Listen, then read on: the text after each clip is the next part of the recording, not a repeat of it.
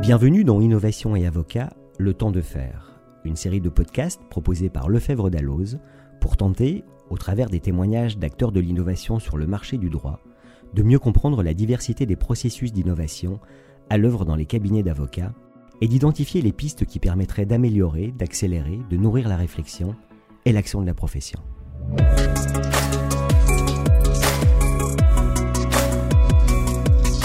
L'enseignement du droit à l'université se résume encore trop souvent à la formation au droit, plus qu'à l'apprentissage d'un métier.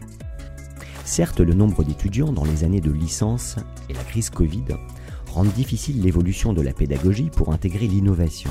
Mais, dans un siècle où le savoir est de plus en plus disponible et où l'individu doit sans cesse apprendre à apprendre, comment rendre cette évolution possible?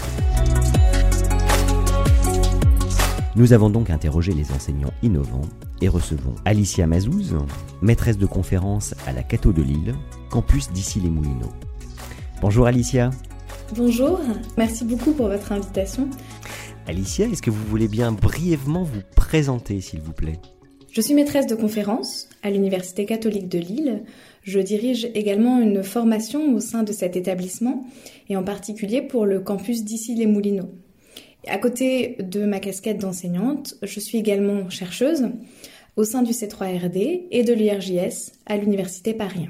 Pourquoi avoir créé un blog sur l'innovation pédagogique en droit? Blog qui, je le rappelle, s'appelle Fenêtre sur cours. La création du blog s'inscrit dans la continuité d'un travail qui avait été principalement amorcé en 2017.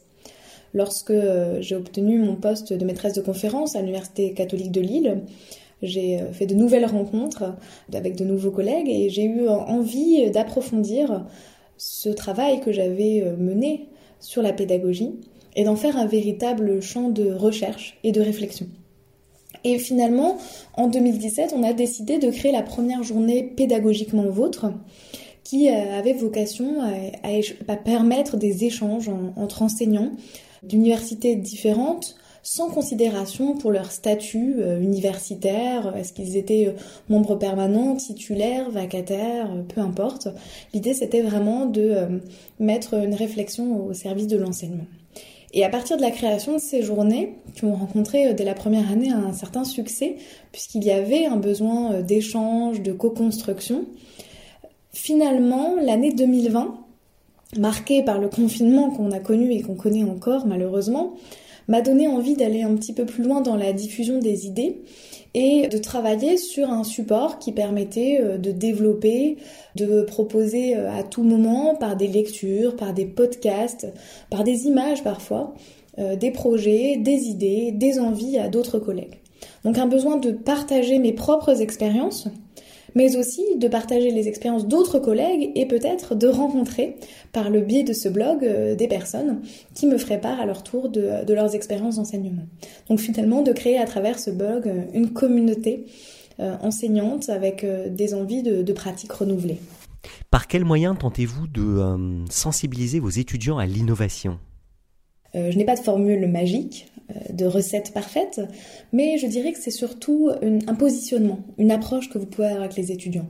en général, on a un petit peu peur quand on utilise le mot innovant.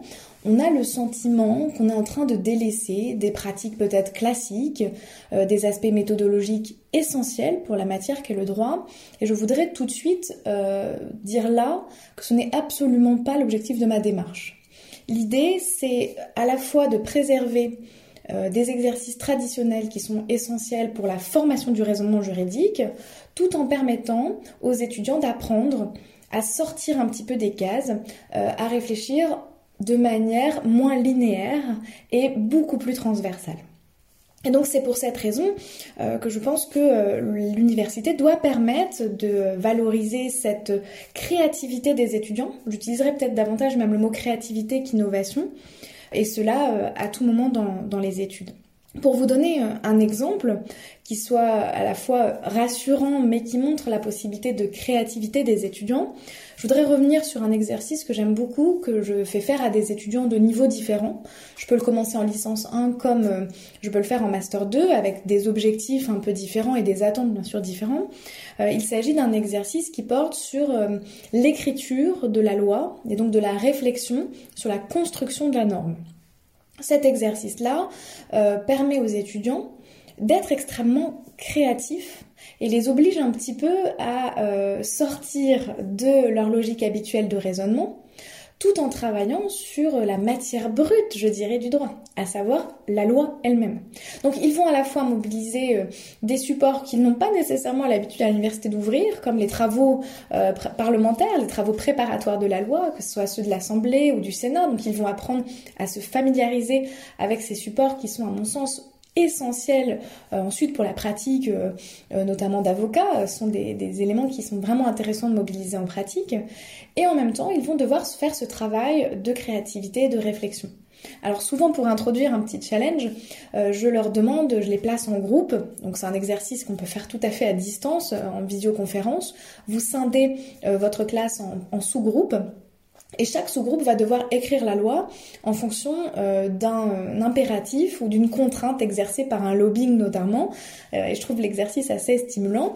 Ça les oblige parfois à aller très loin euh, dans, le, raisonnement ou complètement dépasser le sens actuel du texte. Pour vous donner un exemple, si on prend la loi Badinter, j'ai demandé à des étudiants de, de travailler à partir d'une réforme de la loi Badinter et donc d'imaginer que maintenant la personne qui serait la plus protégée dans la loi Badinter, ce serait le conducteur. Donc là, on a complètement un, déplacement de la logique actuelle, ce qui a un peu perturbé les étudiants au départ, mais qui les oblige à la créativité, qui les oblige à, innover, à penser autrement. Est-ce que cette façon de faire est importante pour la suite, euh, selon vous? Est-elle un critère de réussite et, d'évolution? Et je pense que oui, euh, cette, cette façon de faire, elle est importante pour la suite de leurs études. Euh, elle est surtout importante pour leur activité professionnelle. Apprendre à, la fois à être rigoureux, à maîtriser les fondamentaux du droit, tout en s'ouvrant euh, de nouvelles portes, de nouvelles réflexions. Est-ce que c'est euh, un élément essentiel pour, pour réussir, pour évoluer dans, son, dans son travail? Oui, je pense que c'est un, élément utile, précieux, et puis ça va aussi contribuer à, une forme de bien-être intellectuel euh, qui me paraît euh, essentiel de, de, leur transmettre, ou du moins j'essaye en tout cas de leur donner cette envie de réfléchir en dehors des cases. À votre avis, l'innovation en droit doit-elle s'apprendre dès la première année d'études? Au regard de mon expérience, je suis absolument convaincue qu'il faut euh, commencer dès la première année à avoir euh, une ouverture sur l'aspect innovant du droit, sur euh, la possibilité d'être créatif dans le droit et de donner cette vision-là aux étudiants. C'est vraiment très important parce que j'ai pu éprouver certains exercices euh, et certains exercices un peu atypiques, on pourrait dire, avec des étudiants de première année et de master 2. Et je me suis rendu compte qu'il y avait parfois une, fraîcheur intellectuelle chez les étudiants de première année qui les amenait à des réflexions, à des analyses, euh, à des mises en pratique extrêmement pertinentes, alors que parfois sur ces mêmes exercices, alors qu'ils ont la maturité intellectuelle et juridique, des étudiants de master étaient un peu plus euh, désappointés par l'exercice, euh, ne rentraient pas dans le jeu, ne, ne lâchaient pas prise finalement. Vous voyez et donc je pense que c'est vraiment important de proposer euh, dès la première année une approche créative et d'ouvrir sur une vision innovante du droit. Je prendrai un exemple assez concret de toujours cette alliance qui m'est chère entre l'idée d'être créatif, mais à la fois rigoureux et précis sur les exercices et la méthodologie juridique. Cette année, euh, en complément du cours d'introduction au droit que je dispensais, avec ma collègue Caroline Boutécroc, qui s'occupe du tutorat, donc d'accompagner les étudiants en difficulté méthodologique, on leur a proposé de rédiger eux-mêmes un cas pratique qu'ils pourraient ensuite soumettre à leurs camarades comme un cas pratique de révision, si vous voulez, et qu'ils devraient alors corriger, se mettre finalement à notre place. Alors, rien de révolutionnaire dans l'exercice, mais la posture pour l'étudiant, elle est innovante. Il est dans une place où il n'a pas l'habitude d'être, et ce qui lui permet de mesurer les enjeux de cet exercice, de mieux comprendre les attentes de l'enseignant qui va ensuite le corriger, de mieux saisir les difficultés qu'on peut avoir en lisant la copie, et ainsi d'apprendre des erreurs des autres tout en aidant l'autre à se corriger. Donc une fois encore, on est dans une idée de, posture qui est un peu déplacée euh, et qui offre aux, étudiants euh, plusieurs euh, visions du droit. je pense qu'il faut tout de même être progressif. Donc on peut introduire certains exercices en première année tout en ayant à cœur quand même de, bien mettre en place un socle de, de compétences Et progressivement, à mesure qu'on avance, c'est intéressant d'avoir des approches très transversales. Là, je pense qu'on est dans quelque chose d'assez innovant d'un point de vue universitaire. Notamment, par exemple, nous, on a travaillé dans le cadre de la clinique du droit en licence 3. On propose aux étudiants de créer une start-up en général. Là, cette année, ils ont travaillé sur les legal tech. Donc, à la fois dans le sujet, on va montrer qu'il y a de l'innovation en droit et on va demander aux étudiants d'être eux-mêmes innovants. Cette posture-là, on a attendu la licence 3 pour l'introduire parce que justement, ils vont déjà avoir une maîtrise de certaines matières, un socle suffisant de compétences pour pouvoir un peu s'envoler et laisser libre cours euh, à une créativité qui va euh, renforcer euh, la pertinence de leur projet. Donc oui, accompagner, mais oui, commencer dès la première année à avoir cette approche d'ouverture sur le droit. Quelles limites voyez-vous à l'enseignement de l'innovation ou de la déontologie dès l'université?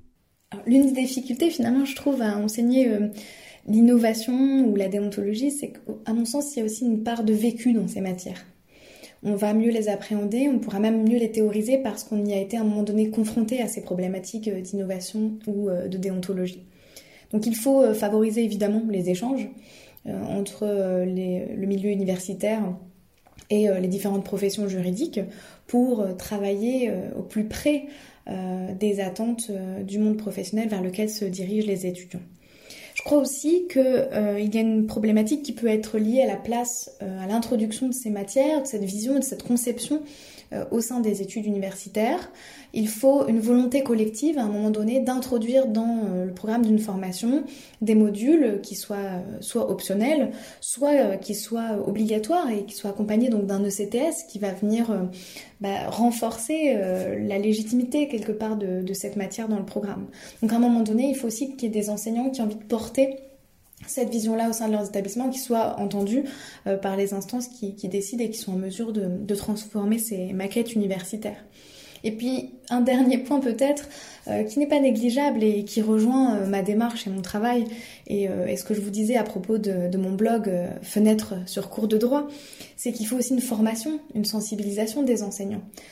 pour pouvoir enseigner, je suis quand même convaincue qu'on réussit à transmettre quand on a au fond de nous une part de passion. Euh, les enseignants qui se retrouvent à devoir dispenser un enseignement euh, qu'ils n'ont jamais étudié, sur lequel ils n'ont jamais recherché, euh, simplement parce qu'il y a un trou à un moment donné dans, dans les effectifs. Est-ce qu'ils ont ce même engagement, cette même passion? Peut-être qu'ils vont se découvrir une passion, c'est possible. Mais en, tout cas, quand on a été soi-même en tant que chercheur ou parfois praticien confronté à des problématiques, on arrive avec une autre lumière, un autre éclairage à apporter aux étudiants. Donc je pense qu'il y a aussi un travail euh, essentiel à faire sur la sensibilisation des enseignants, sur euh, la formation des enseignants. Et euh, j'espère que dans les années qui viennent, riches des enseignements que nous aurons fournis cette, cette crise, on pourra donner toute sa place à la créativité et à l'innovation à l'université.